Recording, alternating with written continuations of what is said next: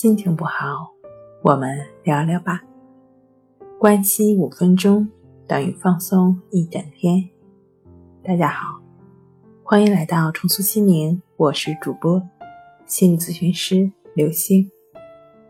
今天要分享的作品是：时间能治愈强迫症吗？时间是什么呢？是生活。生活是治疗强迫症，也包括其他的心理疾病最好的良药。当你毕业找工作做的还不错，那时候你是怎么想的呢？你心里是不是还抱着很强的希望，希望有一天自己终究能好起来呢？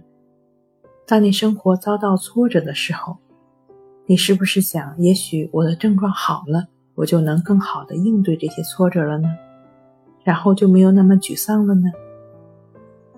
你毕业找工作后努力的生活，你能做到的话，至少说明你在一定程度上已经开始走向生活，因为你正在实践森田疗法的为所当为。但是为什么现在还在症状中呢？你还有一丝丝没放弃自己痊愈的梦想吧？你肯定有一个痊愈状态的梦想，所以。你对现在不满意，认为自己没有做到接纳，是接纳不是目的，只是一种态度，不需要很好的努力，也不需要任何的技巧。